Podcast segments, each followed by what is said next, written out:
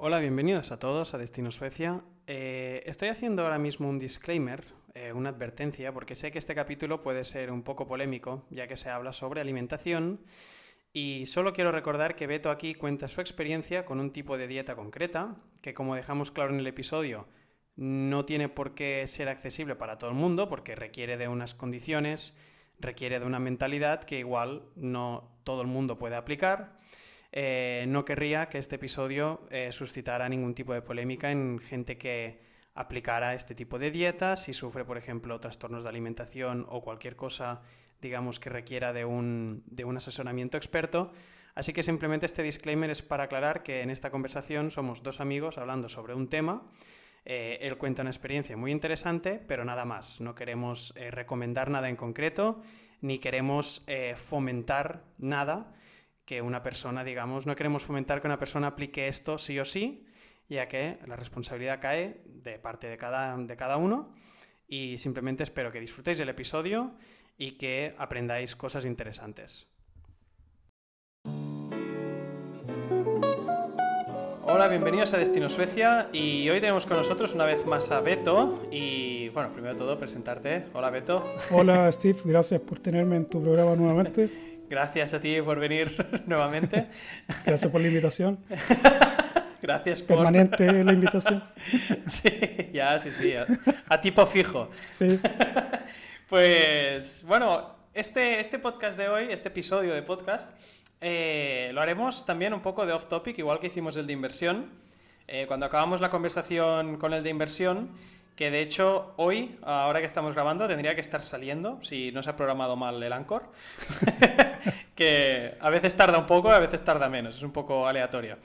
En fin, eh, pues hoy mismo eh, vamos a hablar sobre la alimentación, porque Beto, eh, cuando acabamos aquel episodio, estuvimos hablando un rato y salió el tema de la alimentación y comentaste una cosa muy interesante y se nos ocurrió un poco pues hablar sobre este tema, luego también comparar un poco el tipo de alimentación que abunda en España y el que abunda en Suecia y luego pues Beto nos va a traer datos y, y- y cosas que él investigó en su momento para eh, intentar mantener una, una alimentación saludable, ¿no, Beto? Más o menos sería eso. Sí, sí.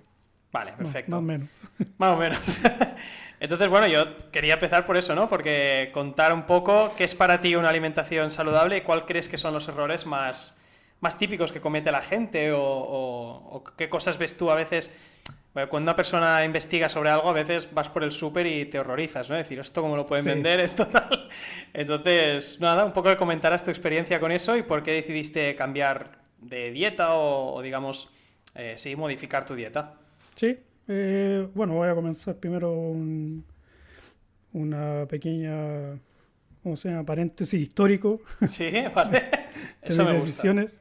Y nada, bueno, esto comenzó el año pasado, en, de hecho, en esta, en esta fecha, casi Mira. en, sí, mayo, abril, Ujú. en mayo creo que comenzamos. Sí. Y fue por el, te- bueno, el tema de la pandemia y estuve muy enfermo alrededor de dos semanas, probablemente de corona. sí, Sí, sí, sí, sí, claro. estuve malísimo, estuve, bueno, como te contaba en el, en el poto anterior, estuve aislado Sí. en la cocina un par de semanas para no infectar al resto de la familia. Claro. Y luego cuando ya me recuperé empecé a, bueno, me, me- me asusté obviamente y dije, no, no puede ser que, que me esté pasando esto. Eh, Lo que pasa es, para que tengan un contexto, yo soy una persona que, que no me enfermo muy seguido. De hecho, Ya. la última vez que me enfermé fuerte fue para la pandemia anterior, cuando Ujú. me La dio la- incluso esa, la, la gripe aviar. H1N1. No, esa Sí. es la, la gripe Ah, vale, vale. de los cerdos. Vale. ¿Cómo se vale. llama esa? Sí, bueno, esta no sé si llegó mucho a España. La gripe porcina se llama. La gripe porcina, sí. Sí. Esa llegó aquí, bueno, era una pandemia, esa fue la pandemia del 2009 Y ahí me dio, y a mi mujer nos dio muy feo, y más o menos los síntomas eran bien parecidos, bueno, habían algunas diferencias con el corona, pero son bien parecidos al corona. Sí. Te, te enfermabas muy feo y todo. Pero bueno, en aquella época no hicieron nada, Sí. para variar. Sí, ¿no? Para, para cambiar de estrategia. Claro, claro. Y nada, después que nunca me preocupé mucho, o sea, estuve dos semanas muy enfermo, me recuperé y no, pues me sané. Sí, sí, tal cual. No, no había nada, no, no había vacuna, no, no, me vacuné ni nada. Entonces, como te digo, después que, que me enfermé el año pasado, no me sentí muy bien y bueno, dije yo, soy, soy, una persona de riesgo porque estaba con mucho sobrepeso en aquel momento, tenía alrededor de 30 kilos de sobrepeso y dije, no, eh, con, lo que, con lo que había salido sobre el corona era Sí, sí, claro. claro, si tienes sobrepeso eres una persona de riesgo. Entonces dije, voy a empezar a leer, a estudiar cómo mejorar el tema de la dieta, pero lo principal era cómo prepararse para afrontar un virus, que eso fue lo principal. Entonces ahí comencé a estudiar diferentes estudios, entré a la, por suerte tengo acceso a la biblioteca de la universidad y me permite revisar estudios universitarios de diferentes tipos. Claro, científicos. Científicos y, gratis, obviamente. Como soy estudiante, aproveché la, la oportunidad que tenía.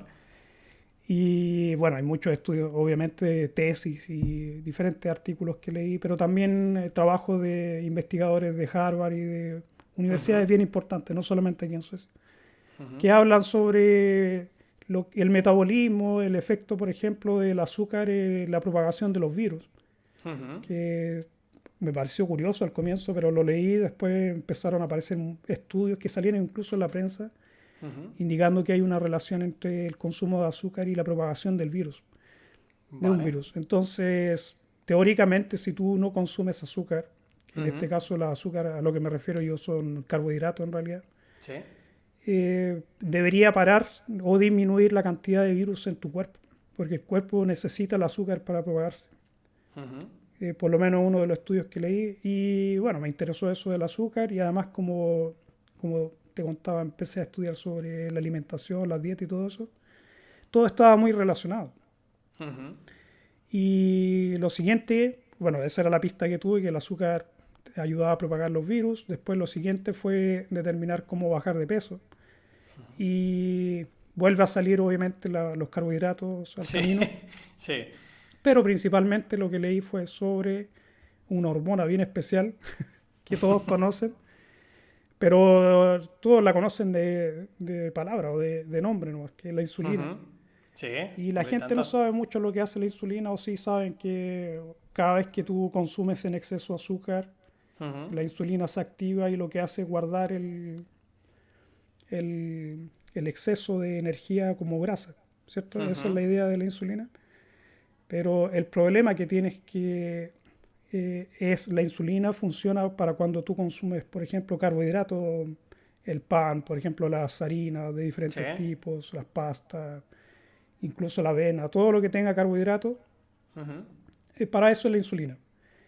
Pero la gente consume otro tipo de azúcar que es la fructosa, que la fructosa la puedes encontrar casi en cualquier alimento procesado. La mayoría lo tiene y es el horror.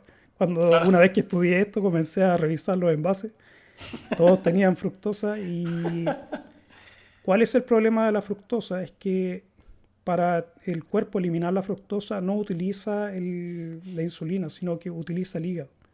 Vale. Y el hígado tiene cierta capacidad para procesar esa fructosa. O sea, el hígado es un órgano relativamente pequeño entonces no es mucho la cantidad de fructosa que tú puedes consumir antes de que el hígado se, vea sobrepasado. Entonces, ¿qué pasa? Que la, forma que tiene el hígado de defenderse del exceso es convertirlo en grasa. Convertir en grasa la fructosa. Pero este, esta grasa es especial y lo que hace es pegarse en el hígado y eso se llama hígado graso. Sí, sí, es verdad.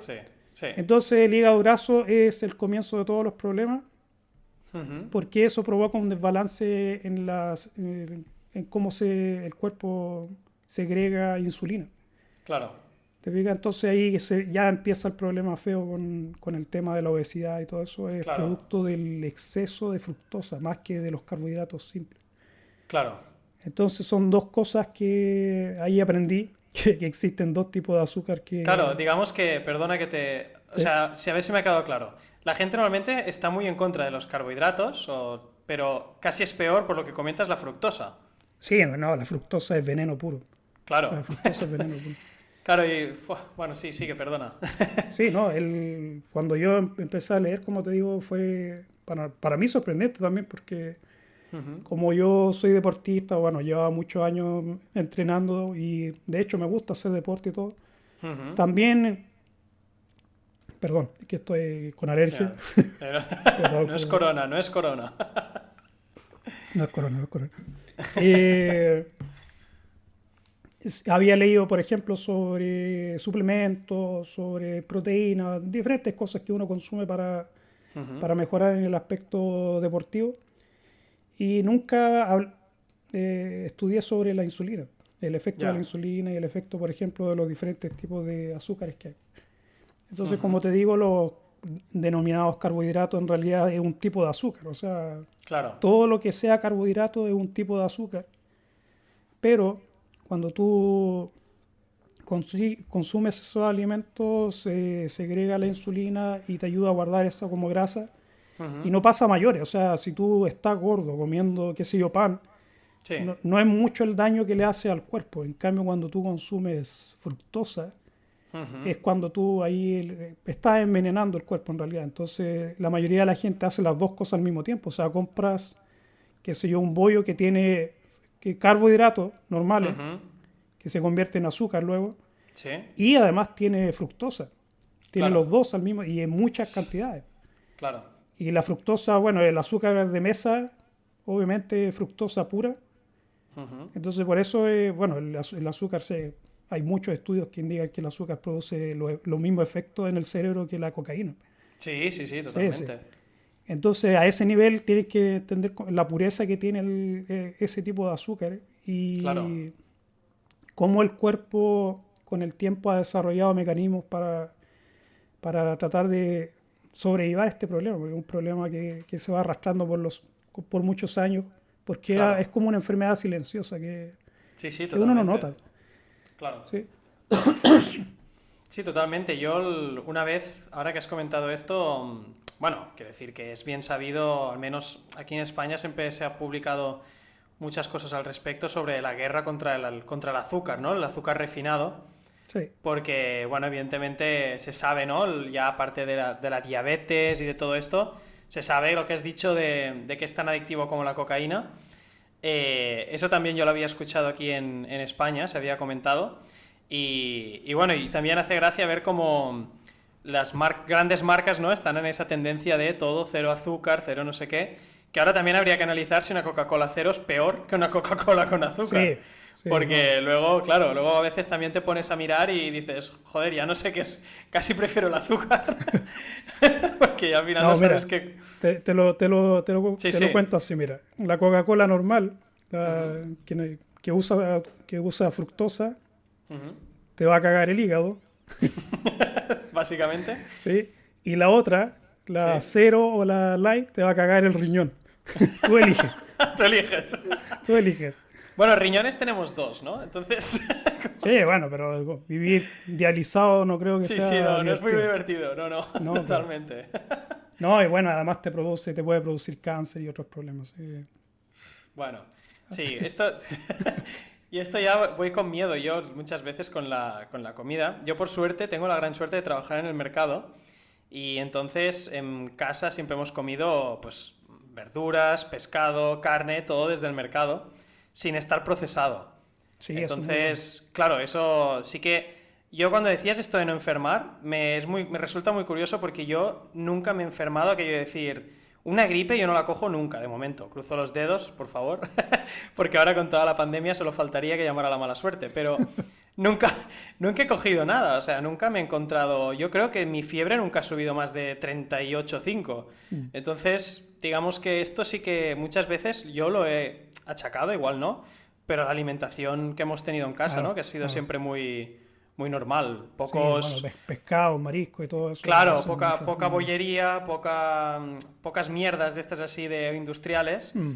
Y, bueno, y en casa, pues mi madre también siempre le había, gustado hacer bizcochos ella, ¿sabes? Entonces los hacía con mucho menos azúcar. Bueno, digamos que he tenido un poco más de mejor alimentación, yo creo, que la media eh, aquí en España. Y sí que se nota, yo lo he notado al menos, sí, sí. Mm. Sí, bueno, yo tampoco pienso que, que, tuviera una tan mala alimentación. Los problemas que tenía con el sobrepeso generalmente o, lo achaco yo al estrés más que nada. Claro, claro. Porque en realidad mi peso siempre había estado bueno, mucho más bajo, 20 kilos más bajo de, del máximo que tú. Sí. Y creo que eso, bueno, fue más que nada el estrés lo que me, me hizo subir de peso. Comía de sobras para mantenerme despierto, qué sé yo. Claro. Entonces no, no se lo acheco tanto al, a la forma de comer. Siempre hemos comido también, nunca compramos cosas procesadas. Pero aún así comíamos a veces pan, que sea avena, eh, patatas, eh, arroz y otros tipos de carbohidratos que en realidad cuando comenzamos a estudiar, eh, bueno, lo que descubrimos es que tampoco son tan buenos. Y obviamente puedes consumirlos, pero una vez que tu cuerpo está sano, o sea, que tu cuerpo es capaz de procesar esos alimentos. Claro. Pero eso es más, bueno, va, más adelante. Al comienzo, como te digo, comenzamos con el tema del azúcar a, revisar principalmente la fructosa. Entonces hemos eliminado por completo todo lo que sea fructosa de nuestra dieta, incluso eh, frutas. O sea, las frutas que nosotros consumimos, que soy más, yo más que nada, son estas manzanas verdes, las Granny Smith. Sí, sí. Las bien ácidas. Sí, sí, sí, a mí me encantan esas. Sí, bueno, y lo otro que también puedes consumir es eh, eh, berries de diferentes tipos. Mm. Y eso sería. Son como las frutas que tienen menos azúcar. El resto de, los, de, la, de la fruta en realidad no son necesarias. O sea, en el sentido de que si, por ejemplo, no, nos tiramos, qué sé yo, mil, dos mil años atrás, o qué sé yo, cinco mil años atrás, en la humanidad, uno consumía fruta una vez al año si es que te encontrabas un árbol en el camino. O sea, esa era tu, ingesta anual de fruta, era muy baja. Claro. Y la gente ahora consume una fruta al día. Aparte de todo el azúcar que consumen, el, hígado, te digo, no aguanta, no aguanta eso. Sí, no, claro, y aquí es curioso porque aquí en España al menos eh, siempre se dice las cinco piezas de fruta. Y, bueno, yo qué sé, igual, igual lo que te dices, ¿no? Igual hay frutas mejores y peores al final. Sí. Pero, pero sí, sí, nunca... O sea, yo he, hecho he echado de menos esto en las escuelas. Se intentó, hubo como un programa aquí en, al menos en Barcelona. Eh, yo me acuerdo de pequeño que te intentaban explicar eh, lo que era bueno y lo que era malo, pero iban un poco a lo fácil, ¿sabes? Sin explicar mucho. Es decir, lo bueno es lo verde, ¿sabes? verduras, lo malo es pues todo lo demás. Eh, incluso Claro, y luego era muy divertido porque siempre hay contradicciones con el huevo, por ejemplo. Un alimento como el huevo, a mí la generación de mis abuelos siempre dice que comer mucho huevo te fastidia el colesterol, el hígado y tal. bueno, no me acuerdo exactamente el qué, pero el colesterol sobre todo decían que lo subía. Y ahora salieron estudios y decían que no es cierto, no se puede relacionar directamente con que el huevo suba el colesterol. Entonces, es gracioso porque a veces para bien y para mal se generan estereotipos sobre alimentos y luego a la que se investiga más o se empieza a conocer más, puede ser que la visión cambie radicalmente. Sí, mira, y es muy curioso lo que hablas del colesterol porque está muy relacionado con el tema del azúcar. En realidad lo que te produce un aumento del colesterol es el consumo de fructosa. Lo voy a llamar fructosa en vez de azúcar porque hay bueno, todos los carbohidratos que también es un tipo de, de azúcar que glucosa entonces tenés glucosa y la otra es fructosa. Son los dos. Y la glucosa la encuentras en las patatas, en el arroz, en el pan y bueno, en toda la bollería, en, todo lo que sea harina y bueno, eh, starch, que, se llama en inglés. sí. Y eso es glucosa y la fructosa está obviamente en eh, frutas. Claro. De ahí viene el nombre y es, por ejemplo, el azúcar refinado viene de, de hecho de una fruta y... O de raíces creo que viene también. Sí. Sí, depende. Yo creo que venía, no venía también del rábano. Que, sí. Como una sí, sí. En Chile se usa una la remolacha que es parecida sí, a la, ¿cómo se llama esto? A la beterraga. Beterraga. ¿sí? Y entonces, que es bueno, un tipo de beterraga muy, muy dulce, y de ahí se procesa y se saca el azúcar. Claro. En Chile por lo menos es la que se usa, en otros lugares utilizan caña de azúcar, eh, diferentes tipos que puedes encontrar en la naturaleza. Claro. Y nada, eso como te digo es muy dañino para el cuerpo. El cuerpo no es capaz de procesar grandes cantidades de, de la fructosa. Y es lo que, bueno, yo no sabía. claro. Y otra cosa de las que descubrí, como te decía, de- con respecto al colesterol, es que la fructosa tiene un efecto, eh, podríamos decir, eh, inflamatorio en la articulación. Entonces, cuando se produce esta inflamación, el cuerpo segrega eh, la- el, el llamado colesterol malo, que en realidad no es tan malo, lo que hace es una respuesta inmunológica a la inflamación que produce el azúcar. Vale. ¿Te fijas? Eso es lo que descubrí por lo menos en los estudios que he leído. Y bueno, empezó todo a calzar ahí, todo empezó a, a caer en su lugar como un rompecabezas. Y te empiezas a dar cuenta que al final el, el mal de todos los, o la, la causa de todos los problemas alimenticios son muy pocos. Claro. Y es principalmente la fructosa y otra de las cosas que daña mucho al cuerpo son los aceites vegetales. Hostia, sí, sí. Los aceites vegetales tienen, bueno, no todos, pues, porque por- eh, tienes como excepción el del ¿El de el oliva? aguacate, el de la oliva y el de coco. Sí. Y creo que hay algunas... Y lino creo que también no es, no es tan dañino. Pero el de Pero- girasol y... No, el girasol es malísimo. El girasol, el, el, el raps, que es el otro. ¿Qué más tienes? Eh, bueno, hay un montón. Todo, todo lo Sí. que sea margarina. Exacto. La sí, todo lo que no margarina es- sea aceite de oliva y todo esto ya, olvidaros. Cuando vean una margarina, ustedes imagínense el envase en donde está, que es plástico. Eso es lo que están comiendo. Están comiendo plástico blando. sí, sí. Exactamente lo mismo. Eh. Bueno, no, pero es bien parecido químicamente el, el- el proceso del- de estos aceites vegetales. Incluso cuando yo comencé a leer sobre esto, Ujú. eh, decía que lo utilizaban co- como desengrasante de motores. Para eso lo utilizaban. Y descubrieron que se podía comer. En una época de escasez Claro. de comida en Estados Unidos, creo que un... Claro, es lo que iba a decir. Evidentemente esto alguien lo ha comido cuando no, Sí, no sí, podía claro. comer nada más. Dijo, bueno, esto pues, no es tan malo. Y- y lo-. Si me arregla el coche...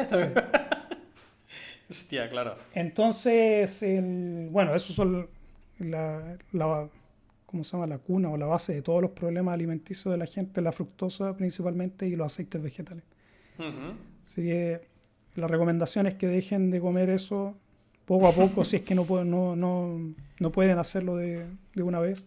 Claro, esto es lo, mira, te lo iba a comentar. Ujú. Eh, tú que has pasado por este proceso, entiendo, tú dejaste de comer durante X tiempo, ¿no? Sí, Cualquier alimento que, que, pues, tuviera fructosa y, y, eh, azúcares, bueno.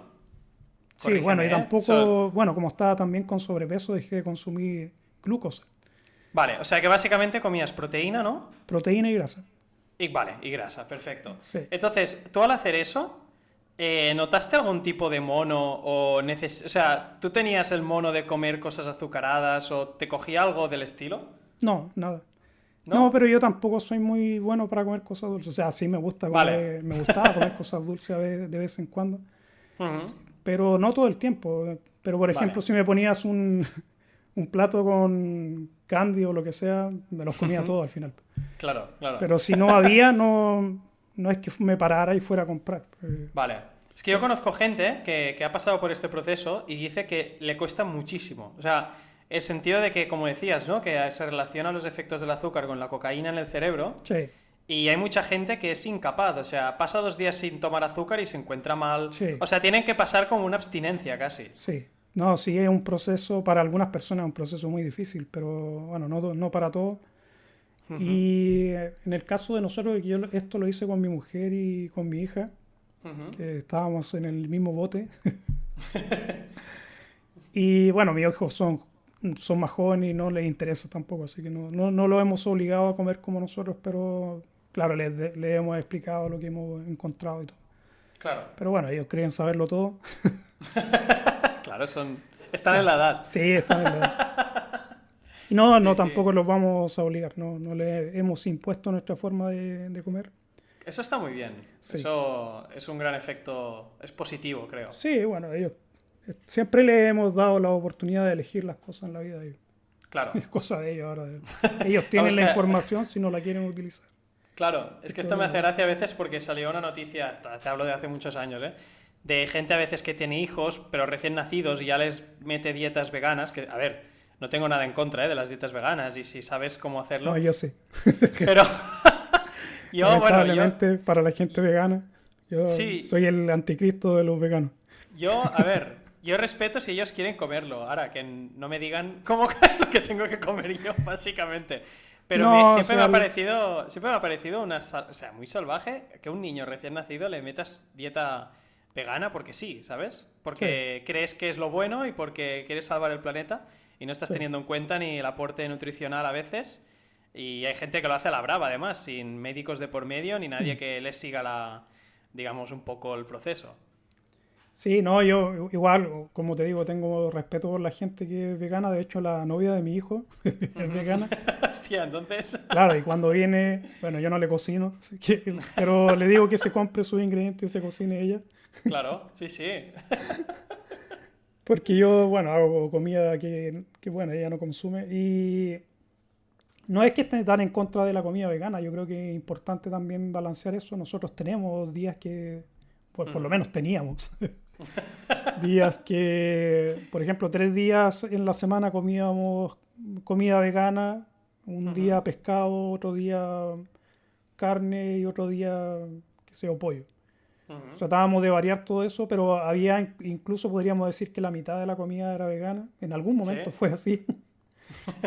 y bueno, después con la, la, flojera, con lo que, por el tema de la vida, cómo va rápido y no tienes tiempo para hacer comidas que son, que requieren un poco más de tiempo. La comida vegetariana, aunque no la creas, requiere un poco más de cariño.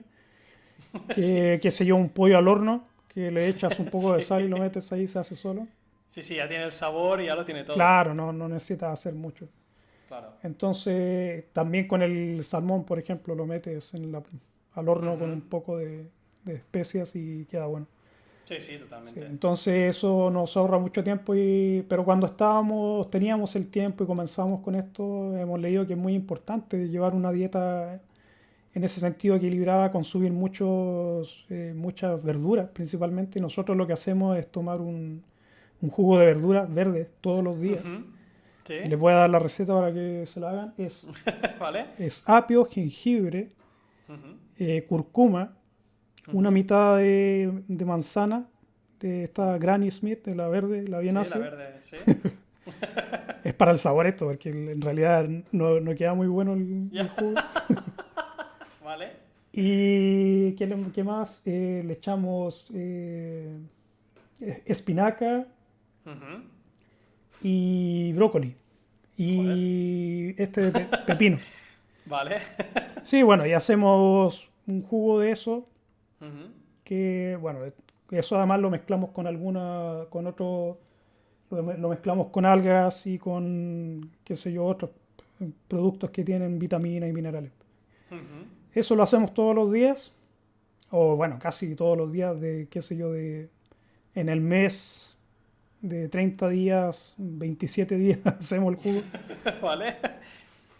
Y nada, eso es muy bueno, te mantiene muy, de muy buena salud y también te ayuda con el tema de la por el, con el tema de los virus y todo eso. Así que buscamos, por ejemplo, cómo mejorar el sistema inmunológico y este jugo verde es muy bueno para toda la gente que, que bueno, que, que, está empezando un proceso a lo mejor de desintoxicación y, necesita mineral y vitaminas que la mayoría de la gente tiene déficit de, estos minerales y vitaminas. Sí. Entonces, esto es lo que, fue eso lo que comenzamos a hacer. Y como te dije, sacamos los carbohidratos por completo. Sí. Entonces consumíamos verduras, como el, bueno, el, apio, el, el, brócoli, el coliflor, eh, qué sé yo, la lechuga con, bueno, con qué sé yo, con apio. apio y apio y mucho apio. mucho apio. Zanahorias no. entiendo, ¿no? Por no, no, zanahorias no tienen, tienen fructosa. Aunque es poco, tiene fructosa. Claro, claro. Sí, no, todo lo que sepa dulce tiene fructosa. Sí, sí, tiene fructosa. Sí. Tienes, por ejemplo, las, ¿cómo se llaman estas? Patatas dulces también, obviamente. Sí, sí que son muy buenas, pero que tienen potasio y mucho mineral y todo, pero también tienen mucha fructosa, entonces como te digo, este proceso, el que lo, lo, hicimos nosotros, porque obviamente estábamos con mucho sobrepeso, o sea, si tú estás bien de tu peso, no, no estás buscando bajar de peso ni nada, y estás eh, quieres llevar una vida más sana, lo único que puedes hacer, o lo que puedes hacer como recomendación es simplemente bajar la ingesta de estos alimentos claro. y eh, preferir hojas verdes más que nada. vale. Hojas verdes y pescado y no mucho, no mucho pollo. El pollo, el problema del pollo es que tiene, eh, ¿cómo se llama este? Omega 3, que es inflamatorio. ¿La omega 3 es mala? Sí, el omega 3 no es bueno. O sea, no, es, no, es, no, te va a matar, pero, pero lo mejor siempre es tener más, eh, o sea, un balance entre el omega 3 y el omega 6. Y generalmente uno tiende a tener un desbalance hacia el omega 3.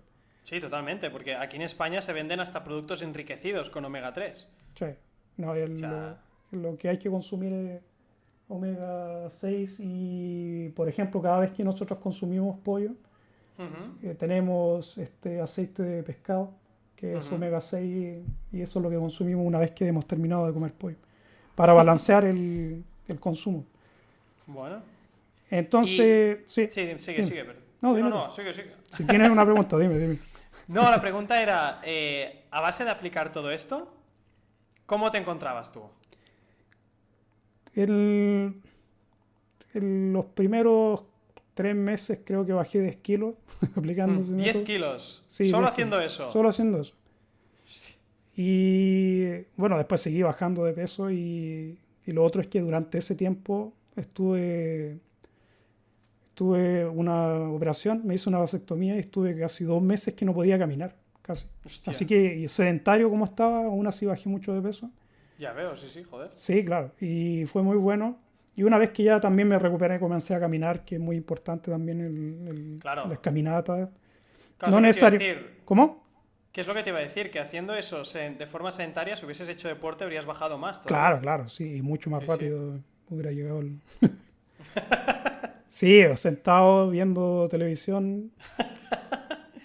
Claro, pero también, como te digo, ya estaba en el proceso, antes de la operación ya está, había estado en el proceso de, de comer poco, de comer este tipo de alimentos. Y yo creo que un, cuando ya tú eh, estudias un poco el tema de la alimentación y te das cuenta de que hay muchas cosas que te hacen mal, el problema es cuando tienes que ir a comprar comida al supermercado y nada de lo que hay es comestible. Sí, sí, totalmente, es lo que te iba a decir. Porque yo, es lo que decías, la fructosa, que esto has dicho que se encuentra en la fruta sobre todo, pero luego como conservante o lo deben usar, ¿no? Lo, usan para lo usan para todo, para todo. Todo lo que es el, jarabe de maíz es un tipo ultra refinado de fructosa, que es malísimo para el cuerpo. Entonces el jarabe de maíz lo utilizan para casi todo. Creo que un, jarabe de palma también utilizan mucho. Sí, el aceite de palma. Bueno, el aceite de palma también es malísimo. Sí, sí, eh, como les digo, de esos aceites que utilizaban para los motores. Sí. Sí, y eso es lo que le venden a la gente. La gente lleva muchos años consumiendo eso y es preguntarle, por ejemplo, a tus abuelos cómo ellos comían y te vas a dar cuenta que ellos comían grasa, comían sí, sobre todo proteína, proteína y proteína y todo, mucha grasa y, tuvieron siempre muy buena salud.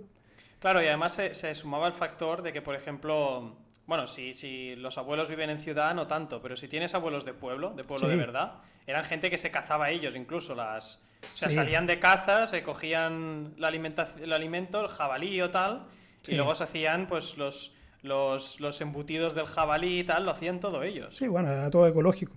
Claro, sí, sí, más ecológico. Vida ecológica. Claro, es verdad, sí, sí, totalmente. Y, y sí, sí, bueno, los abuelos de mi, de mi cuñado viven en un pueblo ahí en España y todavía siguen haciendo esto. Y oye, eh, no sé, yo creo que yo a su edad no estaré así. o sea, el tío está como un roble, todavía va a cazar, o sea, el tío está perfecto. Sí, no, y Eso, eso es lo que hay que tratar de hacer, volver a, las raíces de la alimentación humana. Yo creo que la, enseñanza principal de esto es eso, volver a las raíces de la, alimentación humana, que nos hemos desviado mucho de eso. Y es lo que nos tiene enfermo al final. Claro, es lo que te, tiene temiendo por el corona. Claro. Yo lo que, no, lo que no termino de entender, y supongo que debe haber eh, motivos de sabores o de motivos de enganchar a la gente, es por qué es necesario usar todo esto. Es decir, ¿por qué no se podría hacer, yo qué sé, pues eh, unos bollos sin que lleven tanta mierda? O sea, ¿por qué es necesario meterle tanto? Eh, lo que hicieron, lo que pasa es que hubo una campaña muy fuerte contra la grasa. Entonces empezaron a hacer cosas que son diet, que les dicen. Sacan la grasa y dejan los carbohidratos y las proteínas. Y eso es muy insípido, no tiene mucho sabor. Y para hacértelo pasar, te, lo mezclan con azúcar y sal también para aumentar los sabores de las cosas. Eso es principalmente la razón de por qué porque bueno, hicieron unos estudios en donde decía que, qué sé yo, las grasas saturadas te mataban y te dan, qué sé yo, problemas cardíacos y que en realidad se ha descubierto que no es así. Y como te digo, el, causante de la mayoría de los problemas cardíacos en realidad es el azúcar y estos aceites vegetales. Claro. El, y el azúcar me vuelvo a referir que es la fructosa, no, no la glucosa. Claro, no los, no los carbohidratos. No los carbohidratos que están en las comidas, sino que la fructosa principalmente es lo que está matando a la gente. Y por lo que vimos con mi mujer, el, uno de los mayores problemas de salud a nivel mundial es, son las enfermedades degenerativas que producen esto, la mala alimentación. Claro, esto es, es curioso porque, o sea, es, bueno, me remito un poco a lo que he dicho, ¿no? Pero me, resulta curioso que esta información, porque tú esto lo, pudiste, bueno, sí que lo pudiste ver porque como has dicho estudiabas y lo podías acceder de una forma más fácil. Sí, sí. Pero digamos que esta información en algún sitio u otro está, o sea, tú la gente puede acceder a este tipo de información. Sí, sí. Y, y bueno, y un nutricionista también supongo que si, que si vas a un nutricionista y tal te va a recomendar cosas muy similares. Eh, no, no lo creas, no lo creas. ¿No? hay dos corrientes actualmente con el tema de la nutrición y está la nutrición, los nutricionistas clásicos que te van a decir que sigan la pirámide de mierda esa. Sí. Hostia, sí, la pirámide esa, tío. Sí, que no sirve para nada, que en realidad... No, no, no entremos en detalle. Deberían no, hacerla... Entra, Yo lo que he visto es que si ves la pirámide como está, lo que tienes que hacer es invertirla ¿Vale? Directamente. invertirla completamente y ahí te serviría de algo esa mierda. hay, que hacer, hay que hacer un iceberg, ¿no? De la sí, sí. No hay, no, hay que invertirla. O sea, por ejemplo, en la parte de abajo dice que la mayoría de tu comida tiene que ser panes, qué sé yo, harina y cereales. Eso debería estar arriba donde te pusieron la grasa, en realidad. Claro. ¿Te fijas? desde que hicieron esa pirámide, la gente se está muriendo por, sí, sí, problemas alimenticios. Sí, antiguamente, si tú le preguntas, yo le preguntaba, por ejemplo, a mi abuela que también vivía en el campo, y ella me decía que, bueno, consumían incluso la sangre de los animales que mataban y, qué sé yo, mucha grasa, según los médicos científicos y dietistas, muy mala, que te produce infarto. Y mi bisabuela vivió sin años, sin problemas mentales, cuerda hasta que se fue. Bueno, tenía 107 incluso. Joder. Y mi abuela, que sufrió incluso un, trombo hace muchos años, cuando tenía alrededor de 50, ya va a cumplir 90 años y sigue muy bien. Se recuperó de eso y nunca ha tenido problemas, como te digo. Y, bueno, ella también, como te digo, se crió un poco en el campo, con esta alimentación en donde comía mucha grasa eh, mucho, mucha proteína y poco carbohidrato. Porque no había tanto acceso, por ejemplo, al arroz o que sea, a la harina y ese tipo de cosas. Y bueno, también otra cosa que la gente no tiene en cuenta es que la calidad de la harina ha cambiado mucho. O sea, la, harina que se vende ahora no es la misma de hace 100 años. Entonces eso también es una gran diferencia. Los, los, viejos antiguamente también consumían mucho pan, pero esa harina que estaban comiendo ya venía enriquecida con muchos minerales, vitaminas que te, que, te, fortalecían el sistema inmunológico. En cambio, ahora la harina que te venden es, un starch, como se dice en, inglés, es un polvo blanco con no mucho contenido nutricional. Es más que nada eh, glucosa procesada, más que nada. Claro. Sí, no, no, es, es bueno, es que claro, estoy, me estás hablando de todo esto y ahora, claro, también voy aprendiendo cosas muy interesantes. Y, bueno, digamos, ¿quieres añadir algo más que tú quieras decir antes de ponernos a hablar un poco de cómo vemos el tipo de alimentación que se sigue en, en España y en, y en Suecia, ver un poco los pros y los contras. Sí, bueno, sí, algo que quería, que quería contar, que es una evolución de esto, que una vez que tú ya estudias como se supone que entre comillas deberías comer, eh, lo siguiente que empecé a buscar es, por ejemplo, cómo mantenerse sano y envejecer bien. Porque una cosa es envejecer y llegar a los 100 años, pero lleno de enfermedades y una calidad de vida muy mala. Sí, he hecho una mierda realmente. Y lo otro es llegar sano a los 100 años. ¿Te fijas? Entonces hay cosas que uno puede hacer y ahí comencé a estudiar sobre el tipo, pues, sobre el envejecimiento más que nada, el envejecimiento celular y qué podemos hacer nosotros para, para mejorar nuestra calidad de vida. Y lo que sale, que son estudios que han salido actualmente, incluso el, uno, un investigador recibió el Nobel de, Medicina por esto, fue que descubrió que cuando uno deja de comer, o sea, hace desayuno, el cuerpo lo que genera es, el, se autoalimenta de las células que están sobrando en el cuerpo y este proceso que se llama autofagia lo que hace es, bueno, entre otros procesos también, es ayudarte a vivir mucho más años. O sea, es realmente la fuente de la juventud, la tenemos nosotros mismos, y es simplemente dejar de comer. Es tan simple como eso, no, necesitas una píldora mágica, ni, ir a la selva amazónica a buscar la fuente de la juventud, está en tu cuerpo. Y es lo que te decía, de, volver a las raíces. Antiguamente, cuando salías a cazar, a lo mejor estabas dos, tres días sin comer, hasta que encontrabas tu presa y comías. Bueno, harto. Sí, sí. Y bueno, después estabas nuevamente unos cuantos días sin comer y es un, ciclo. Es un ciclo y durante ese ciclo el cuerpo lo que hace es limpiar el organismo, se repara, ¿te fijas? Entonces eso ayuda mucho al sistema inmunológico, al tema de las enfermedades, el tema del, del ayuno. Existen diferentes técnicas para ayunar, está bien de moda, entre comillas, el ayuno intermitente. Sí, sí, exacto. pero también puedes hacer ayunos más largos y mientras más largo te, te, dan mejor resultado con el tema de la autofagia, que también es un término que deberían buscar y, e investigar. Y eso más que nada, también, bueno, más adelante podemos hablar de algunos suplementos que son muy buenos para, para mantenerse joven y sano. Vale. ¿Y tú, por ejemplo, has puesto en práctica el ayuno? Sí, por supuesto. Y como te decía en el, en el podcast anterior, hice un, un canal que se llama En Forma, con la N solamente lo pueden encontrar. Ahí van a ver mi cara de, de, lechuga. de, de, manzana verde. De manzana verde. Y nada, ahí van a ver mi, mi cara y les cuento el proceso en realidad, porque bueno, me pareció muy interesante, como les digo, comencé a leer y dije, bueno, voy a aprovechar de documentar esto. para a, más de alguien le va a servir. Totalmente, sí, sí. Y pueden ver ahí, hice el máximo de tiempo que he estado en ayuno, son cinco días, y ayuno de agua, o sea, eh, solamente consumiendo potasio, magnesio y sales minerales. O sea, has estado cinco días sin comer. Cinco días sin comer. Pero, y... Hostia, tío.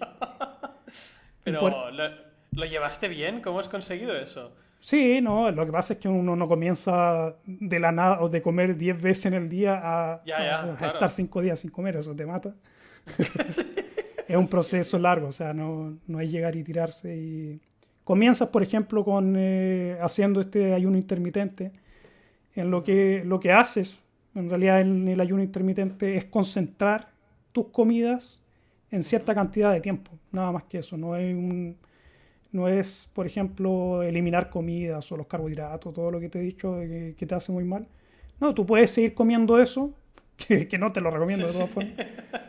Pero si tú haces eso y, por ejemplo, comes durante 8 horas, durante esas 8 horas tú consumes todas las calorías que generalmente consumes durante el día, eso tiene un beneficio muy bueno en el cuerpo. Eh, le das al, al, tiempo, o sea, al cuerpo le das tiempo para recuperarse. Claro. ¿Te fijas? Y claro, obviamente mientras más tiempo estés en este ayuno, es mejor el beneficio. O sea, mientras más tiempo estés sin comer, es mayor el, el, beneficio que vas a tener por la autofagia, por la reparación del cuerpo, por el aumento de, qué sé yo, de lo, del sistema inmunológico en el cuerpo. Bueno, hay un montón de procesos que se ven afectados por lo que uno come y el tiempo que se demora el cuerpo en digerir la comida. Entonces, como te digo, es volver más que nada a, las raíces de, de cómo en realidad el humano debía comer. Claro. esto a mí se me ocurre por eso así a, bote pronto, eh, que esto también tendría que, o sea, igual no todo el mundo vale para hacer el ayuno, porque por ejemplo una persona que sea muy obsesiva, eh, puedes, o sea, podría derivar en plan en un trastorno alimentario, es decir, una persona que se obsesione mucho con lo del ayuno y tal, eh, porque esto sí que lo veo yo mucho en, en gente joven, que está obsesionada, bueno, en la cultura que vivimos del cuerpo, el culto al cuerpo, que parece que, que la gente es totalmente obsesionada con eso. Eh, claro, a veces ves gente, ¿no? Que, que, la alimentación le llega a obsesionar de tal forma que dejan de comer. Entonces, ¿crees que es bueno apoyarse con algún, con algún tipo de experto en el tema o alguien sí, obviamente, sí. Si puedes encontrar a un dietista que siga esto, este sistema, porque hay dietistas, como te digo, que siguen este sistema y otros que no lo hacen. Los más tradicionales te van a decir, que sé yo, sigue la pirámide. Sí, sí. Y bueno, el próximo año hablamos de la diabetes y qué pastillas debes tomar. En cambio, sí, en cambio van a haber otros dietistas que no son muchos, pero ahí ahora ha comenzado a salir más gente que, que está en esto y como te digo, hay gente con estudios, o sea, gente preparada que te ayuda en el proceso de desintoxicación, en el proceso, si es que quieres hacer ayuno, como tú mismo lo dijiste, que es algo bien intuitivo. La gente que tiene problemas de desórdenes alimenticios no deben hacer ayuno. Claro, claro. Por, obviamente. Eh, y también la gente que tiene diabetes no puede hacer ayuno porque se te baja el azúcar y te mueres. Sí, sí, totalmente, claro. Eh, hay, la gente puede, incluso con el, con el sistema este de comer, eh, de no comer carbohidratos o una baja cantidad de carbohidratos y más grasa y proteína, te puede ayudar a, eh, a, manejar el tema de la insulina, incluso te puede sanar del, de, la, de, la, diabetes, que la gente piensa que no tiene solución a eso. Pero sí tiene solución, porque en realidad, como te digo, el problema de la diabetes es principalmente que tu hígado está graso y, no está funcionando, no es capaz de procesar la insulina y claro, esto necesita un proceso largo y como te digo, hay especialistas que están siguiendo estos métodos. Claro. Y otra cosa que te iba a comentar del, tema del ayuno es que se está utilizando los ayunos para la gente que tiene cáncer principalmente, porque han visto que cuando tú haces una quimioterapia en ayuno, los efectos son mucho más fuertes. Entonces se está utilizando también el ayuno como terapia para la gente, para los pacientes de cáncer. Y de, bueno, de otras enfermedades también. Claro. Y luego te iba a decir, el, o sea, una persona con diabetes no puede hacer el ayuno porque consume insulina, entiendo, se toma insulina. Sí, claro. Eh, podría hacerlo, pero ahí necesita obviamente un control extremo, de, o sea, tiene que estar eh, controlado continuamente por un médico. Claro claro, porque las pastillas, sí. claro, porque las pastillas que se toman, digamos que no dejan que el azúcar suba, ¿no? Entiendo. Sí. No, o sea, en realidad el, problema del ayuno, si tú tienes, si tú tienes eh, problemas con la insulina, o sea, tienes diabetes, el problema de la diabetes es que tú vas a saltar de tener mucho azúcar en la sangre a no tener azúcar en la sangre. Entonces, cuando tú bajas, o sea, dejas de consumir alimentos, el azúcar en realidad se te baja. Claro. Entonces ellos tienen que regularlo como metiendo un poco de, qué sé yo, de azúcar para que suba un poco el, bueno, el azúcar en la sangre. Tienen que tratar de, controlar los niveles de azúcar de forma artificial, pero siempre están altos, porque ellos tienen diabetes, recuerda. Claro. Entonces ellos siempre tienen el azúcar alto, pero el problema es cuando ellos bajan de los niveles altos que tienen, ellos van a tener efectos secundarios. Entonces, para ello hay que, bueno, tienen que tratar de conseguir a uno de estos doctores que te pueden apoyar para tratar de sanarte del, de la diabetes con alimentación y con ayuno. Y como les digo, pueden buscar ahí en, internet, hay buenos, eh, ¿cómo se llama? Especialistas, gente que hace videos que te explica esto de, de, forma bien clara. Es cosa de buscar y como te digo, es algo que muy bueno para la gente. En general yo se lo les recomiendo a toda la gente que estudie sobre el tema del azúcar, de la fructosa principalmente, de los aceites vegetales y de los efectos positivos del ayuno. Son más, o menos las tres cosas que, que, me gustaría destacar de todo esto. claro. Sí, no, no, es muy interesante. Te digo yo, me, me, ayuda a ampliar también una visión de la alimentación que al final es lo que te decía, aquí en, en, en general, en las escuelas, incluso las familias, eh, nadie nos ha enseñado a alimentarnos. O sea, comemos por, por, por cultura, por, pero mucha cultura también a veces, no de lo que has visto en casa, sino de lo que te venden en la tele. O sea, eh, al final, por ejemplo, España era un país... Em, con un tipo de gastronomía, pero luego, pues yo qué sé, cuando ves que referentes como Estados Unidos, eh, con toda la comida mierda, basura, eh, también se empieza a instaurar en, en España, ¿no? Digamos, la proliferación de, de, comida muy grasosa, de, de, todo, digamos, de todo lo que llega influencia del, del mundo. Eh, claro, al final hace que una gastronomía como la mediterránea, ¿no? Que, que en principio es una gastronomía que está muy está muy bien realmente. o sea, muy bien balanceada, tenía mucha grasa, mucho, como te decía, esto de, lo, de los cereales enteros, qué sé yo, claro. era aceite de oliva. Claro, y hemos pasado de que la gente consumía más ese estilo, también es cierto que la gente que podía permitírselo, porque siempre ha pasado, ¿no? Que hay gente que que no puede comer bien porque es que no puede. Porque sí, no es carísimo eso, yo lo he claro, ahora. Claro, claro. Es decir, comer bien es, es, fácil decirlo, pero luego es lo que dices, ¿no? Que también supone un gasto mayor. Extra, sí. Extra. Pero eso también es porque, bueno, igual ahora peco de falta de información, pero también es porque lo han montado así. ¿Sabes lo que quiero decir? O sea, sí, claro. al final eh, te resulta más barato comprar comida basura porque es eso, porque es basura. Entonces, cuando quieres adquirir productos de calidad, pues está claro que el precio es otro, por cómo está montado todo. Y luego yo, yo quería comentar una cosa que me, que me resultó muy curiosa porque tengo una conocida que empezó a... Bueno, y yo mismo también lo probé un tiempo, pasa que ya lo, lo aparté porque cuando vi el panorama dije, oye, prefiero seguir comiendo como antes. Eh, que son los temas, o sea, son los alimentos que están catalogados como sin gluten. Yo, hubo, hubo, un tiempo que yo comí, intenté comer con menos gluten, porque yo notaba a veces que la pasta me sentaba mal y bueno, un poco me pesaba todo en el estómago y decidí pues bajar ese tipo de, o sea, bajar el gluten y fui a la sección esta de sin gluten. Pues luego es lo que te decía antes, que empiezas a mirar los ingredientes y es, o sea, es escandaloso el nivel de, de, mierda que le echan a los productos para que tengan sabor. Entonces, claro, al final es como estas magdalenas eh, con gluten de toda la vida.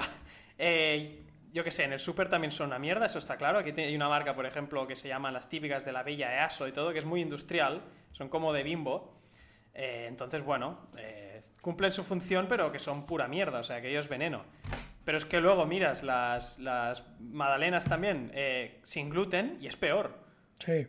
Entonces, más que nada avisar a la gente que no se crea a veces que por comer sin gluten o tal está comiendo mejor. Porque hay gente que lo hace por moda, de decir, no, es que ahora no quiero tomar gluten.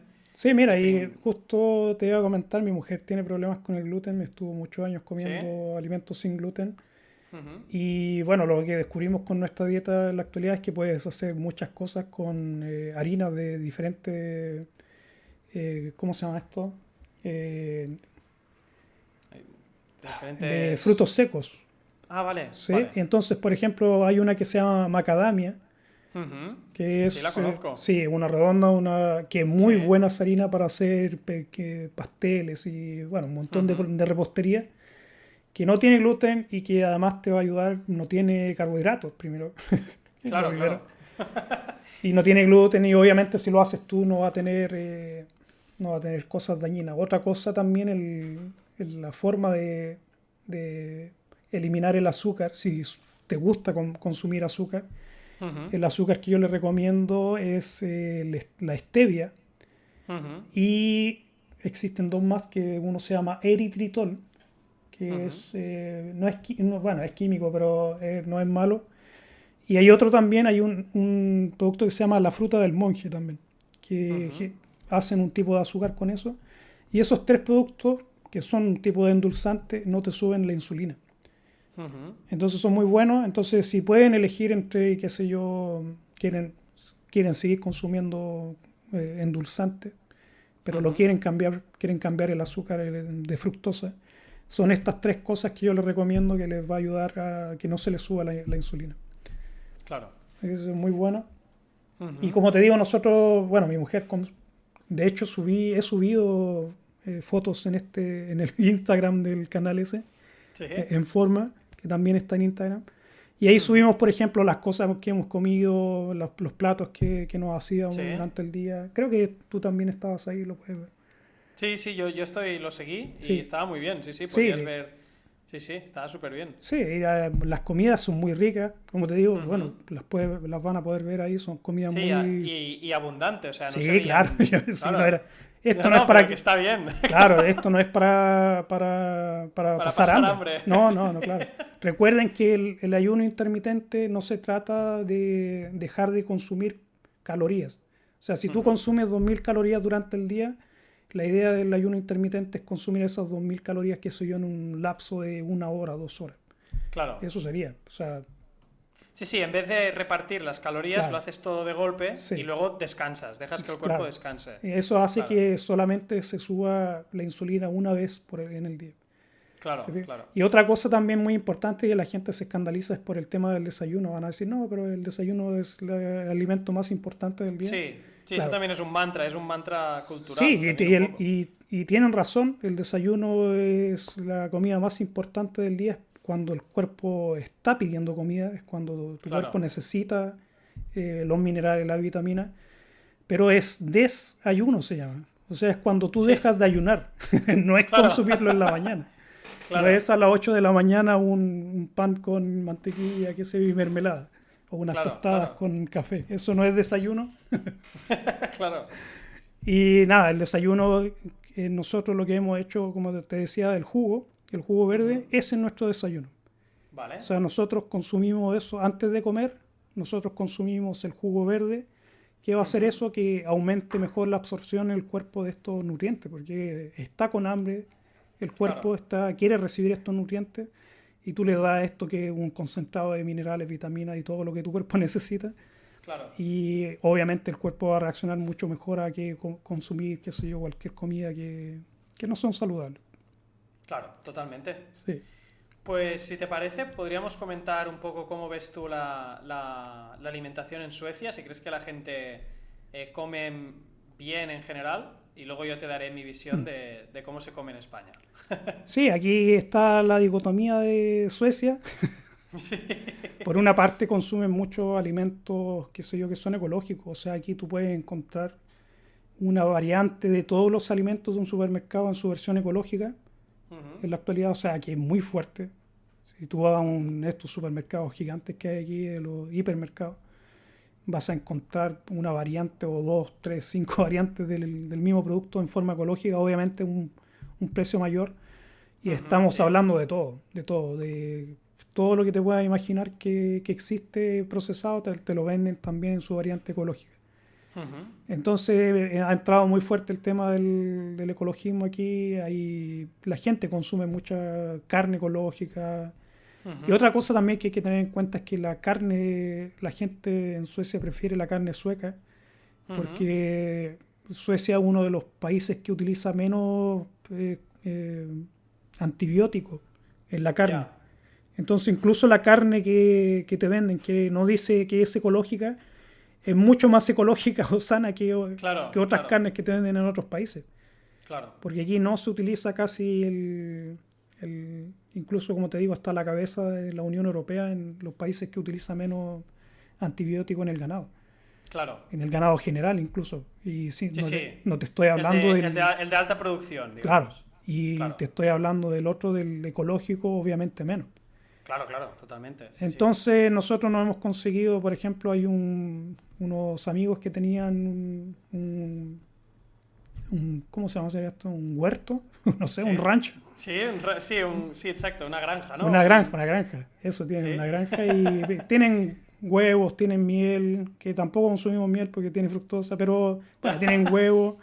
Hmm. Y los huevos obviamente son ecológicos, la carne que, que, producen de las gallinas también es ecológica y verduras tienen también. Y bueno, a ellos les compramos pero bueno, como tú también lo decías, sale muy caro llevar ese tipo de, Sí, claro, aquí yo creo que en, España una de las cosas buenas es que yo creo que igual la cesta de la compra en productos, o sea, puedes encontrar cosas muy buenas y, saludables a veces yo creo que igual a un precio menor que en Suecia. Sí, probablemente, sí. Porque en sí. Suecia me da la impresión de que esto es catalogado casi como premium, ¿sabes? Algo como no, sí, caro. tienes que pensar además que todo, casi todo lo que es ecológico, además que llega aquí es exportado. Claro, claro. Entonces ahí viene un- de España. claro.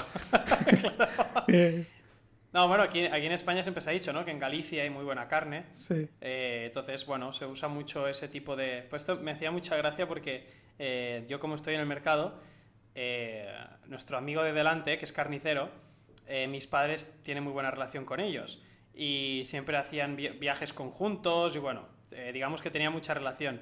Y fueron a Galicia porque el carnicero siempre decía que él le, venía, le viene la carne de allí, le viene la carne de allí, evidentemente, pero me hace gracia porque cuando fuimos no había ni una vaca en ningún lado. y entonces nos reíamos de él, ¿no? Diciéndole, pero si aquí no hay vacas, ¿de dónde te vienes si no hay ni una? Pero me la he comido, te dijo. Claro, claro. Es- no- no- nos vimos, vamos, en todo el Prado no había una vaca, en toda Galicia. Pero bueno, sí, era un poco... Pero sí que es cierto que hay muchos sitios que, que tienen productos locales muy buenos. Y yo lo que sí que quiero comentar, que yo creo que se está imponiendo aquí en, en Barcelona, o sea, yo creo que lo malo de las grandes ciudades actualmente, uno, es el ritmo de vida. Sí, Porque al final es lo que decías tú, el estrés. O sea, más que la alimentación, uno de los grandes enemigos Sí, el de... estrés también es muy Sí. importante en todo esto. Que no, no ha quedado tiempo para hablar de eso también. Sí, no, bueno, pero- y podemos hablar otro día, Sí, podemos hablar claro. del estrés. Esto yo te puedo hablar muy bien porque yo desde los 18 más o menos, ahora ya lo tengo superadísimo porque ya me da muy pocas veces, pero yo tuve una etapa de ansiedad muy fuerte y, y siempre también me lo relacionaba a veces que podía ser algo, podía ser una mezcla de cosas, entre ellas la alimentación yo creo que también puede afectar. Sí, mucho. Y, bueno, básicamente eso. eh, que el estrés es uno de los grandes enemigos de las, de las grandes ciudades hoy en día. Y luego está el tema de que, lo que te decía, ¿no? Aquí en Barcelona se están poniendo muy de moda conceptos de comida que para mí no son saludables, que están muy buenos, porque evidentemente a todo el mundo le gusta hincharse hamburguesa y patatas fritas y tal, pero me da la sensación de esta americanización, ¿sabes? De la, que no es generalizado, porque es cierto que hay muchos sitios que, que siguen haciendo cosas muy buenas, pero sí que muchas cadenas de estas grandes eh, pues están imponiendo un sistema de alimentación un poco más eh, guarro, por así decirlo. Sí. No, aquí, Y- por lo menos aquí en Suecia, lo que he visto es que es- la gente, como te digo, se alimenta relativamente bien, exceptuando los días viernes, claro, que es cuando se hinchan a, a chuches. ¿no? Sí, fructosa principalmente. Ellos con- consumen mucho estos, eh, ¿cómo se llaman estos? Candies o caramelos Sí, a granel que sí. venden aquí. No sé si Sí, tú los viste cuando, cuando has venido de visita. Sí. Estos estantes gigantes con diferentes tipos de, de dulces a granel. Mi novia me lo ha dicho, dice, cuando comentéis esto, no os dejéis de comentar lo de las chuches. Y ya veo que Sí, ya lo has no, sacado tú. Sí, pero Sí, sí, sí. eso es, es típico de, de los suecos. Sí, sí. Te compras un kilo de eso eh, para el día viernes, Ujú. que es el día que generalmente los suecos utilizan para consumir cosas que no deberían. Es el día prohibido. Sí, bueno, y además tienen un día para consumir estos eh, pasteles y diferentes cosas durante todo el año. El semblor, el canelbuller, sí. el- los eh, safran, esos, ¿cómo se llaman? El sí, Tienen un día esto, para todo. Sí. Esto era lo de Navidad, ¿no? Lo del azafrán. Sí, el- Yo me quedé, con estos bollos me quedé, pero, pero Sí. totalmente loco, ¿eh? Me encantaron. Eh, Lo comentamos en uno de nuestros primeros podcasts, Sí. lo comentamos, lo de los bollos de azafrán, que me acuerdo ahí en Fallon, que lo probé y fue casi, lo- para mí, lo mejor de eso. en esa visita fueron esos bollitos con el fica, con el frío, ¡buah! era sí, Sí. sí, increíble. Y en, en un, hice un video donde mostré cómo hacer Sí, el- eso y Sí. además hacer el glögg también, que es el vino Sí. tradicional navideño aquí en Suecia. Te salieron bien, ¿eh? Sí, bueno, Se nota que llevo tienes... llevo años Sí. Se te veía muy suelto, era como... Sí, bueno, es que le- hacíamos junto con mis hijos. El- para la Navidad Claro. es una- un tipo de tradición cuando estaban Claro. pequeños y entre todos hacíamos. Entonces tuvimos Claro que muchos eso- años. Eso también yo creo que es algo a favor de Suecia y es que la gente, o al menos antes, se hacían mucho las cosas ellos. Eh, sí, todo bueno, lo que todavía, repostería... que- Sí, todavía hay... te- Sí. Vale. Sí, el pan. Se- O claro. sea, sí, hay un. al, a los suecos, no a todos, porque estoy generalizando igual también, hay mucha gente que le gusta cocinar, o sea, Ujú. y qué sé yo, consu- consumen productos premium, como decía, eh, qué sé yo, Sí. van al Salujalen a comprar productos que son mucho más caros, son mucho Ujú. mejor calidad para hacer, qué sé yo, una cena el día sábado con los amigos, qué sé yo, con un buen vino y ese tipo de cosas. Claro. También se usa mucho aquí, o sea, no, no es poco Claro. común y... Claro, es, tipo, es parte de la cultura esto del día viernes o del, de la fiesta Claro. de los sábados, de hacer una Claro. buena comida y la gente tiene esa tradición todavía de, de, de cocinar. Cocinar. Ujú. Mm. Pues yo otra cosa que iba a comentar negativa, de... ahora comentaré las positivas. Bueno, las positivas ya la he dicho, que es que la dieta mediterránea, si uno Sí. realmente la sigue, aquí hay una cantidad de productos increíbles Sí. y muy saludables a un precio muy asequible, lo cual es muy bueno. La gente debería aprovechar luego- eso. Exacto. Y, y- pero lo que es curioso, una, es que la gente de mi generación, yo tengo 28 años, bueno, 27, perdón, ya me, me he sumado uno, con esto del corona ya, no sé ni en qué año estamos, no, ahora tengo 27 y, y la gente de mi generación, por lo general, no cocina bien. Mm. O no saben directamente cocinar, porque uno puede cocinar mal, ¿sabes? Pero al menos intentarlo. Hay mucha gente que yo creo que no ha tocado una sartén en su vida. Y, y uno de los problemas que está surgiendo ahora, yo lo veo así como problemático, pese a que yo a veces también lo uso, pero de forma esporádica, es la aplicación esta que en Suecia me consta que también existe, que aquí se llama Globo, que sería como pedir comida a domicilio de restaurantes Mm. Y te lo llevan a casa. Sí, El también. pro- claro, el problema aquí, yo lo que veo es que si tú entras en estas plataformas, la mayoría de restaurantes que vas a ver es mierda. O sea, es Sí, hamburguesas, pizzas, eh, comida oriental pero hecha mal. Eh, abunda eso, ese tipo de gastronomía y la gente cuando pide, pues pide eso, una hamburguesa o pizzas y eso. Sí, O sea, bueno, sí, yo también ahora tengo ese problema cuando salimos con mi mujer a comer. Claro. Como hemos No, porque- restringido tanto nuestras dietas o de los alimentos que se pueden consumir, y a pesar de Claro. que sea un restaurante caro, no, no hay mucha elección. Claro, esto había un chiste que me gustaba mucho, que decía que entraba una pareja en un restaurante y entonces le decían al camarero, mire, no podemos comer ni esto, ni esto, ni esto, tal. Empezaba a decir, dice, ¿qué nos, digo, ¿qué nos recomienda que pidamos? Y entonces el camarero decía, un taxi. Sí, parece que la escuchado. Y es que es verdad, porque a veces es eso, ¿no? Si estás en una etapa de restringirte alimentación, Sí. llega un punto que dices, ¿qué comes, no? Pues, pues lo que decías tú, los batidos estos, proteína, grasa. Sí. No, pero, Pero claro. bueno, nosotros con- consumíamos pescado cuando podemos, cuando salimos, eh, pescado, Mm. carne. que El lo- pescado en Suecia por eso es bueno. Sí, eh, tiene su lado bueno, exceptuando el lax o el salmón. ¿No te gusta? no, el problema del lax es que está tratado con muchos químicos, pesticidas, Ah, y vale, vale. antibióticos, eh, todo el que viene de Noruega. ¿Sí? Sí, les puedo. Hay un documental muy bueno sobre eso, sobre un investigador Sí. que, bueno, mostró toda la, la mierda que se hace con el lax. Entonces, no, yo no soy muy muy fan de comer salmón. Si, si puedes conseguir salmón este que es salvaje Sí, sí. que venden, ese es muy bueno, pero Claro. es carísimo aquí. Creo que el Sí, kilo no, no, te cuesta alrededor de mil coronas. Joder. Un kilo de ese tipo de salmón. 100 euros. 100 euros. Hostia. Y el otro, el, el kilo, el otro te puede salir por 300, 250, depende. En, qué sé yo, en el. Lidl te lo venden por 100. sí, claro, el Lidl a quien empuje más, ¿no? Sí, claro. 100, se lo 120 coronas, que serían cuánto, 12 euros. Te Ujú. consigues un poco más de un kilo de lax, Claro. de salmón. No, claro. Sí, y sí. nada, que yo no le recomiendo esa mierda tampoco. Pero aquí Bueno, tienen, claro. sí, otros pescados. Están, tiene el- uno que se llama Toshk, que es muy bueno. Ujú. Hombre, el bacalao. Este es el que vendo yo. Sí, muy bueno. Sí, este en el mercado, mi familia lo lleva vendiendo en, en Barcelona desde el Mira 1881. tú, voy a ir a Sí, Barcelona sí. a, a No, no, tu es- mano. es- Sí, sí. Nosotros lo, lo traemos desde, desde Islandia. Oye, para la gente que está ahí en, en- ¿cómo se llama? En, en Barcelona deberías pro- eh, promocionar tu local. Claro, ¿Dónde es te pueden encontrar? Es verdad, bueno, en el mercado, a ver, nosotros tenemos tres paradas. En el mercado Galván, que está en la calle Santaló, el mercado de las Corts, que está en Travesera de las Corts, y luego en la Concepción, que está en la calle eh, Aragón, con, Valen- con Valencia. No, Aragón con Mallorca. Ostras, ahora dudo. Ahora dudo si Mallorca. Es que ese es el que está mi hermana y, y voy poco. Entonces yo estoy en el de. Ese Yo es estoy en el de. No vayan a ir, Claro, bueno, vengan claro. conmigo. Vengan Ese conmigo. está ahí, pero vengan conmigo. Ese está- Yo estoy en Galván, que es el de la calle Santaló. Ese es el Eh, importante, el que tienen que Ese, recordar. exacto, exacto. Ese es la, la madre de todos.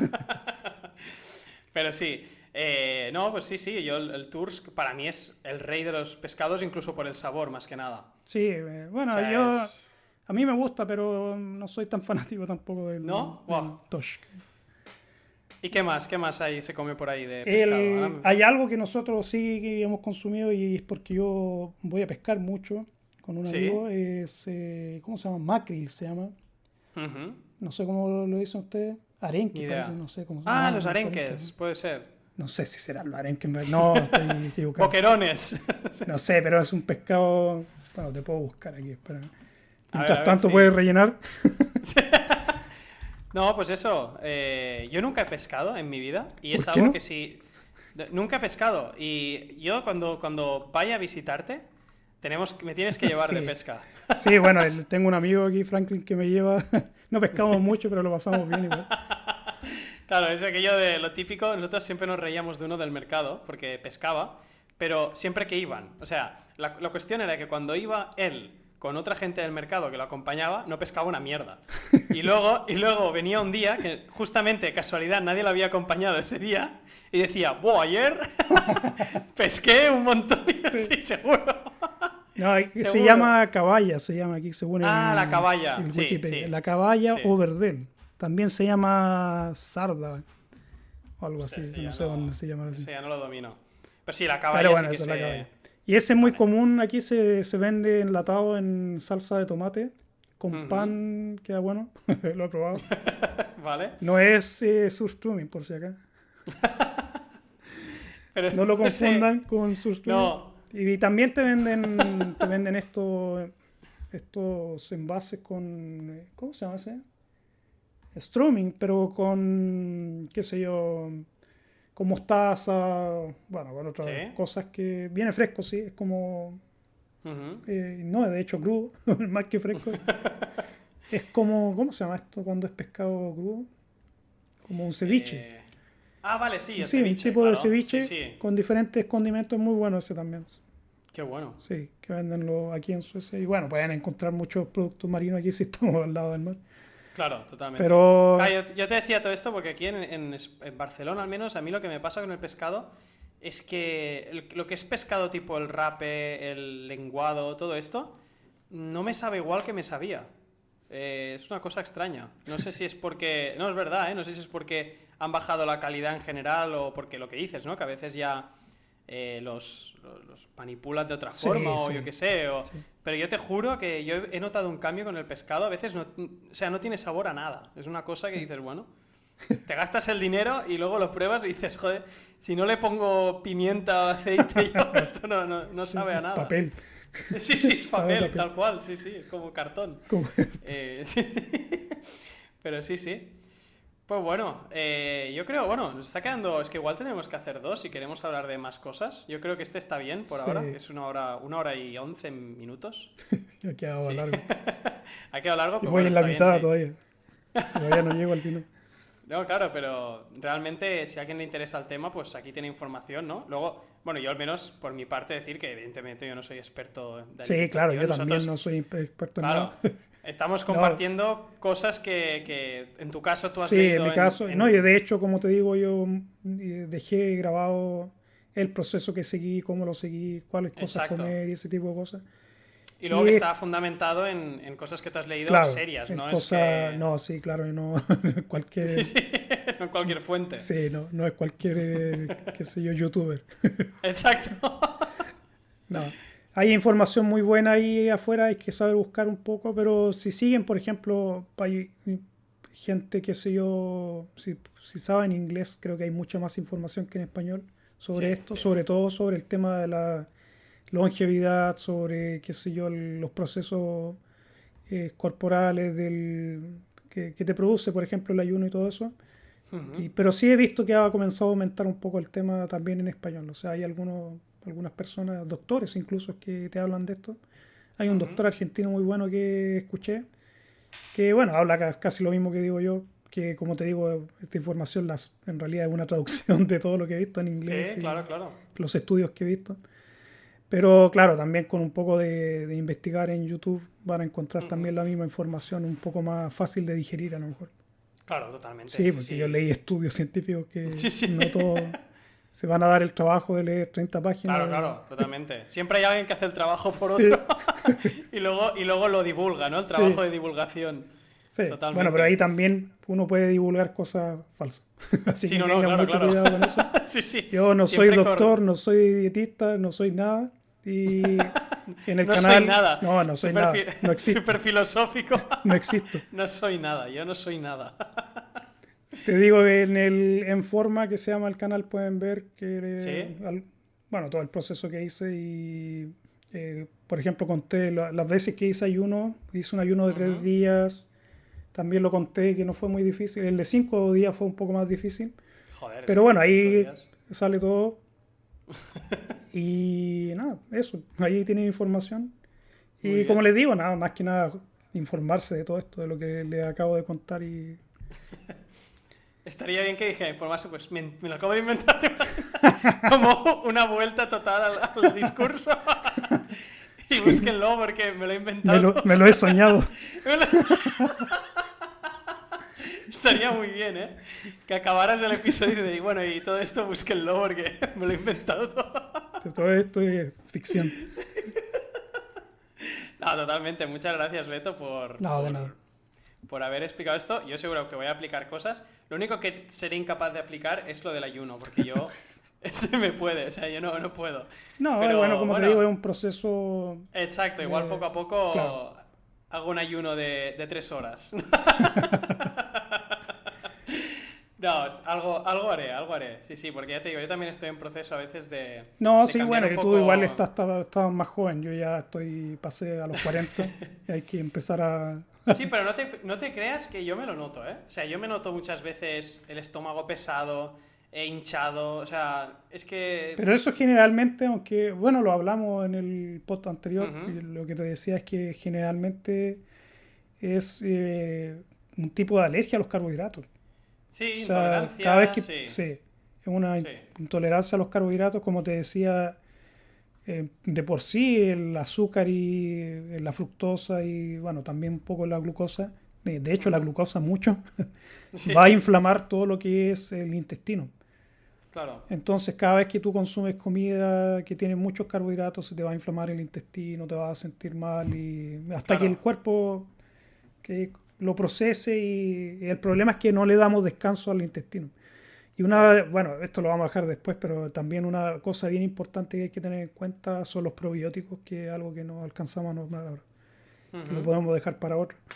Sí, totalmente, sí, Sí. Dejamos, dejamos estos temas para el próximo Sí, y como hicimos con el de inversión, habrá dos sí, partes. porque hay... Que estoy viendo y no se ha subido, o sea que ahora voy a ver qué ha pasado. Yo lo estaba ya- esperando a las 5 de la mañana cuando Sí, y sí, te total. "Oye, sube el pod. Estoy Claro, aburrido. es que estoy aburrido, claro. No, ya, ya me es la segunda vez que Anchor me hace el tonto, ahora voy a mirar. A todo esto, si alguien quiere usar Anchor, que está muy bien, ¿eh? No lo critico. Sí. No, yo- Pero- yo, también uso Anchor. Sí, pero realmente sí que a veces me hace el tonto y no sé por qué, si es que lo programo mal o... Pero bueno, ahora miraré a ver qué ha pasado. Yo, yo lo, Y- yo lo subo cuando, cuando, cuando lo subo. Claro. A las 5 de la mañana, a las 3 de la madrugada. A las 5 Claro. de la tarde no hay hora. El día viernes, el día sábado, puede ser cualquier día de la semana. Por eso es muy bueno suscribirse. Totalmente. Sí, sí, sí, claro, claro. Hay que suscribirse y suscribiros a mi, a mi podcast, también al de Beto, que se llama Hecho en Suecia, muy interesante. Y luego, pues, en forma en Instagram también podéis encontrar pues un proceso de todo lo que ha comentado Beto aquí. Ahí pueden encontrar Y- más que nada las recetas, las comidas que. Exacto. Pizza Sí. incluso hicimos de... muy buena. Ah, Sí. pues ese, ese me lo apunto. Sí, no, lo hicimos con eh, brócoli. Con Bueno, Brócoli y queso, muy bueno. ¿Sí? Sí, Qué buenísimo, bueno. qué buenísimo. sí, sí. Pues bueno, lo dejamos por hoy, pero prometemos hacer una segunda, Una segunda parte. parte, claro. ¿Vale?